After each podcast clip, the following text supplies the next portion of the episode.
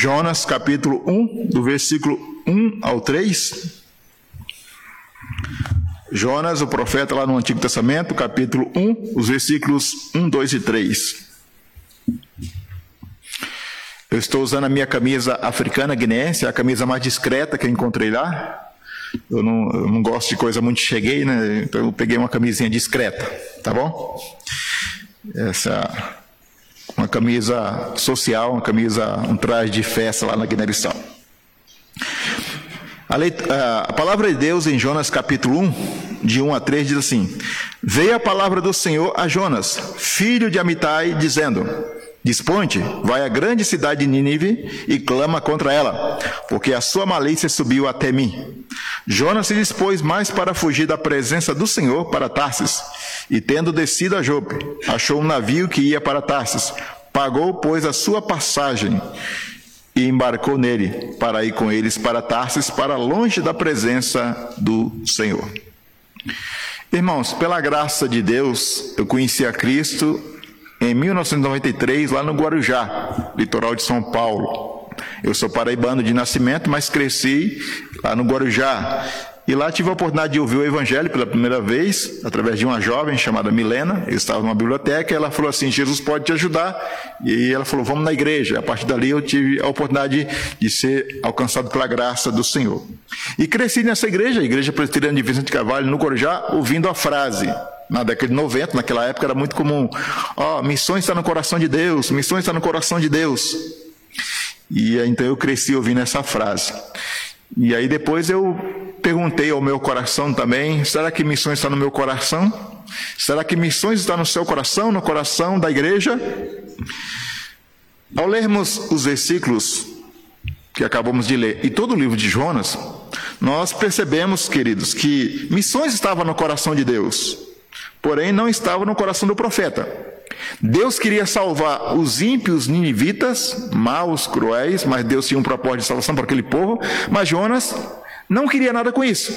Deus estava caminhando numa direção e o profeta de Deus caminhando em outra direção. E a gente vê aqui oposições de vontades. Deus querendo uma coisa, Jonas querendo outra. E será que nós, como igreja, estamos também é, nesse conflito? Espero que não. Espero que a vontade de Deus seja o nosso desejo também. E o propósito de Deus para a missão também seja o nosso propósito. Também, hoje, amanhã e sempre.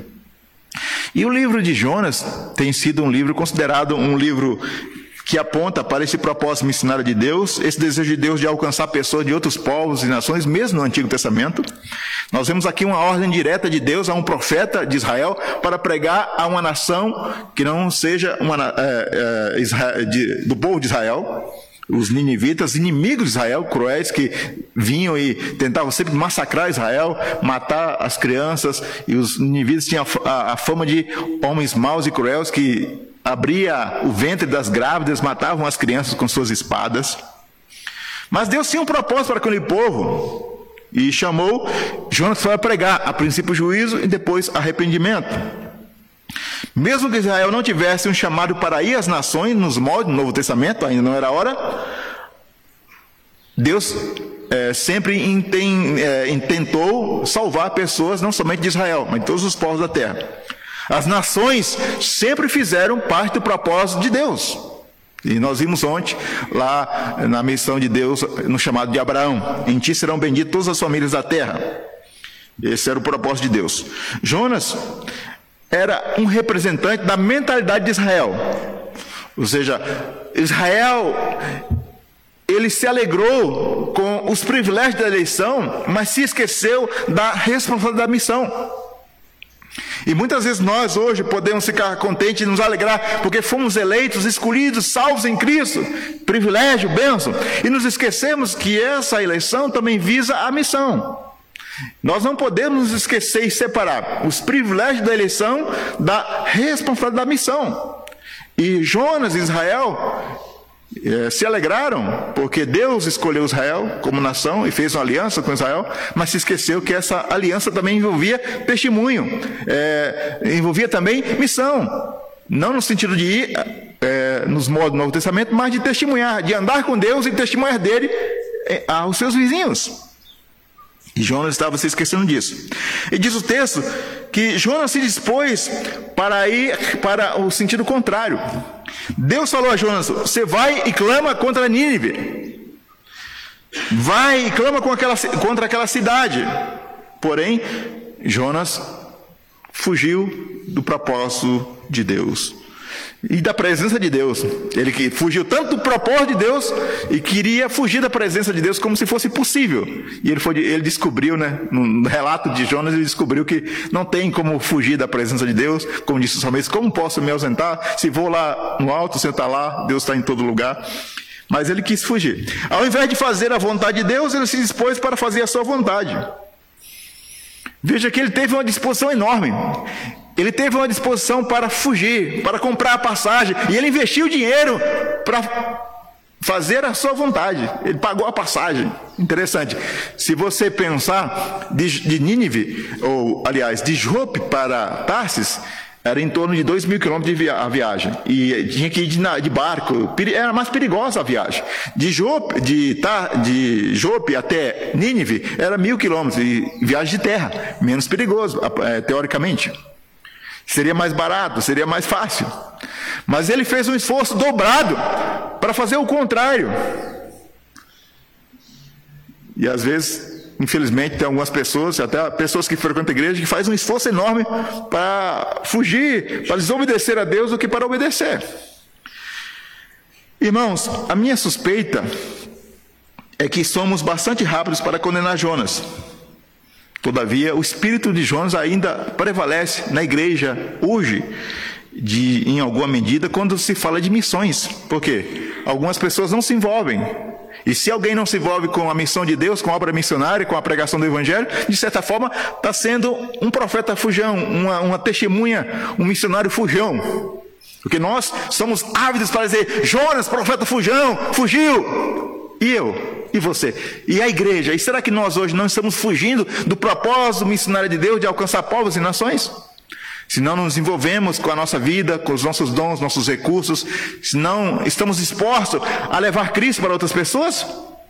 Será que não somos Jonas, Bodé? Jesus deu uma palavra para mim, para você, para a igreja. Ide por todo mundo e pregai o evangelho a toda criatura. Essa é a palavra que foi dada à igreja, a mim e a você.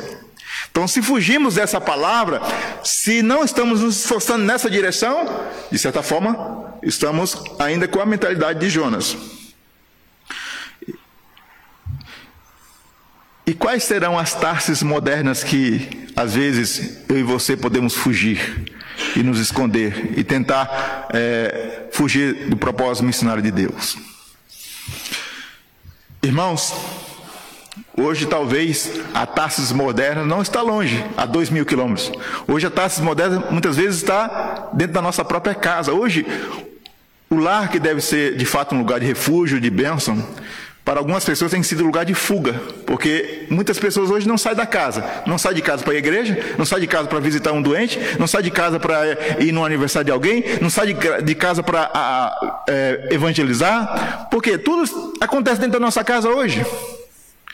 Temos a facilidade, muitas bênçãos. Você pede comida, vem na sua casa. Você pede, ninguém vai nem numa loja para comprar. Isso tem, tem um lado bom. Mas hoje, algumas pessoas estão trancadas dentro da sua própria casa, impedindo de cumprir a missão de Deus. Não, ah, tem um doente lá, o seu, seu Júlio está doente. Não, eu vou orar de que? Vou, vou orar da minha casa. Você pode orar, mas você pode, é mais, aquele que está doente talvez vai sentir mais, se você for na sua casa, tiver condições, é claro que nem todo mundo vai poder, se for a igreja toda, ao mesmo tempo vai ser difícil.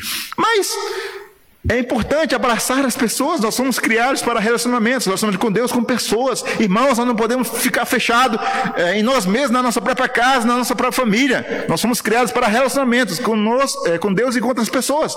Então temos que sair do comodismo do nosso lar, da nossa Tarsis moderna. Porque Deus está nos chamando ao mundo a, para atravessar a rua, atravessar o bairro, atravessar a cidade, atravessar o oceano para cumprir o seu propósito. É claro que nem todo mundo vai atravessar o oceano como eu, mas talvez você vai ter que atravessar a rua para visitar o seu vizinho, falar do Evangelho. E não deixe que o seu lar, a sua casa, seja uma taça, seja, o lugar da fuga da presença de Deus. Que o seu lar seja o lugar da comunhão da sua família, da adoração a Deus, da pregação do Evangelho. Que as pessoas que entram lá possam ouvir do Evangelho, mas que você saia também para pregar o Evangelho, para visitar os doentes, os enfermos, os que estão nas ruas, para cumprir a missão de Deus. Tarsis moderno. E eu falei somente do lar, mas há outras taças modernas que as pessoas estão se escondendo, e às vezes até a própria igreja se escondendo de cumprir a missão. Mas que Deus nos desperte, nos incomode, para que jamais possamos fugir desse propósito de Deus que é alcançar povos e nações, enviando os nossos filhos, enviando a igreja, enviando missionários, para que nós jamais é, nos fechemos em nós mesmos, não sejamos uma igreja ensimismada, ou seja, que olha somente para o seu umbigo, mas que olhe além das quatro paredes da sua igreja, além da sua comunidade, além da sua cidade. E eu louvo a Deus por essa igreja, pela a visão que tem se aberto para poder abençoar povos e nações através dos seus missionários, através de projetos de plantação da igreja. E é assim mesmo. Porque, é, louvo a Deus, eu falei até com o pastor Tiago aqui, eu cheguei aqui, e vi a excelente estrutura que a igreja tem, de templo, de salas, de cozinha. E falando de cozinha, eu cheguei lá cedo, senti um cheiro de uma feijoada. Não vou falar muito de comida, senão os irmãos vão ficar pensando lá e esquecer daqui. Mas que bênção! Então é, a igreja está estruturada para o seu pro crescimento, para que as pessoas cheguem e tenham um bom, é, sejam bem recebidas, e não somente com estrutura física, mas com o abraço de vocês. Mas que isso não seja um lugar para que vocês pensem somente em vocês e invistam somente na estrutura da igreja. E que tenha essa visão. Nós vamos investir para melhorar a estrutura é, de acolhimento da nossa igreja, mas também nós estamos pensando naqueles que não virão aqui, naqueles que poderiam ser alcançados pela graça de Deus através do nosso trabalho, indo, enviando pessoas, porque há necessidade nessa cidade e em outros lugares do mundo. E que nós, como igreja, temos essa visão como Deus tem. Porque o Deus está preocupado com as nações. A visão de João em Apocalipse é povos, línguas e nações diante do Cordeiro. Para que essa visão se cumpra, envolve o trabalho missionário nosso hoje, até a volta de Jesus, pregando e enviando pessoas. E aí, esse deve ser o nosso desafio. O profeta Jonas ficou conhecido como profeta fujão, desobediente. Mas você sabia que provavelmente Jonas se arrependeu? Provavelmente Jonas se arrependeu, porque se foi Jonas que escreveu esse livro, ou se, se alguém escreveu pelo testemunho de Jonas, significa que ele se arrependeu. Por quê? Porque ninguém conta a história do seu fracasso.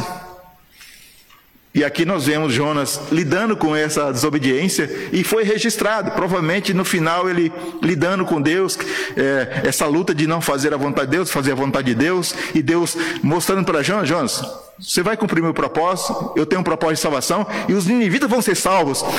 Queira ou não queira, a palavra vai ser pregada porque esse é meu propósito. É bom que você vá com o coração obediente, submisso, porque será melhor até para você. Inclusive, há um, uma série de sermões muito interessante, pregada pelo pastor é, Studio Oliotti, escritor do livro Pregação e Simples, até o pastor, eu vi lá no escritório do pastor Tiago. Ele é um irlandês, um senhor já idoso, um pregador profundo e simples e muito joia. Ele esteve no Brasil na conferência Fiel. Não sei se você frequenta a conferência Fiel. Eu nunca frequentei, mas acompanho na internet, nunca tive oportunidade. E eu vi que ele pregou lá uma série de sermões muito interessantes no livro de Jonas. E só pelo tema da série dele já nos deixa é, curiosos. A série de sermões tem como tema o seguinte: Jonas, o missionário bem-sucedido que fracassou. Essa é a série, o título geral. E aí ele tem um, um, sermão no capítulo 1, um sermão no capítulo 2, um sermão no capítulo 3 e um sermão no capítulo 4. Está lá no YouTube, se você colocar Conferência Fiel, Estude Oleode, livro de Jonas, você vai acompanhar essa série. No capítulo 1 ele pregou Jonas de Costa, porque fugiu da vontade de Deus. Capítulo 2, Jonas de joelho. Lá no vento do peixe, do peixe ele orou. Capítulo 3, Jonas de pé. Teve que pregar. Mesmo com raiva, ele foi pregar.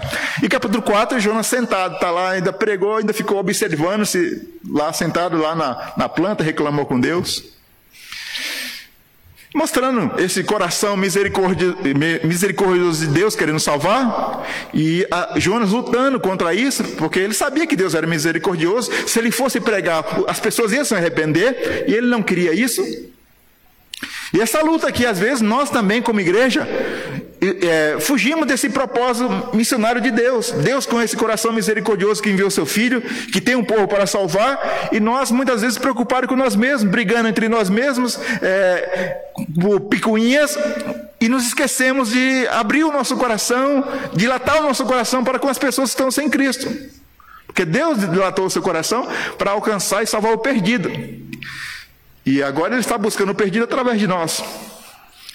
E às vezes nós ficamos com o filho mais velho, né? Deus recebeu o pai se alegrando com aquele filho mais novo que estava voltando, e o filho mais velho ainda, ah, esse filho aí gastou tudo que tem, ah, essa pessoa aí está nas drogas, não merece. Como se fosse, ah, essas pessoas estão perdidas, estão perdidas que fique. Era mais ou menos a ideia do filho mais velho. Ele saiu de casa, desperdiçou. Se não fosse a graça de Deus, nós também estaríamos aí perambulando e gastando as bênçãos de Deus de forma errada. Mas Deus nos alcançou, e aí nós temos que nos alegrar é, também com aqueles que se arrependem e se voltam para o Pai. Tem esse amor, né, de, esse desejo de uh, salvação. Então é exemplo de Deus que tem um coração misericordioso e para isso enviou seu filho.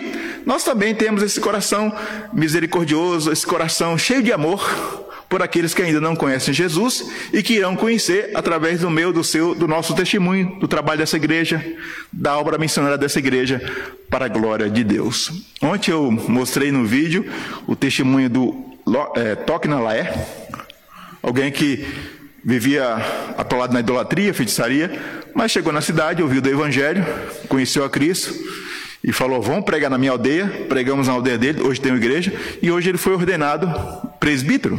Então veja a graça de Deus através do trabalho da igreja, dos missionários e a participação de vocês também em oração e financeiramente. E também ah, sendo uma bênção para essa cidade, né, alcançando pessoas em nome de Jesus.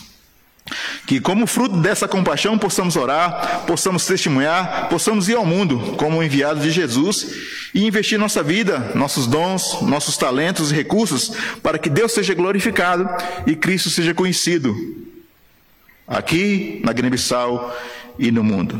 Então, como disse Paulo, por meio dele para ele são todas as coisas a ele, pois a glória eternamente. Amém.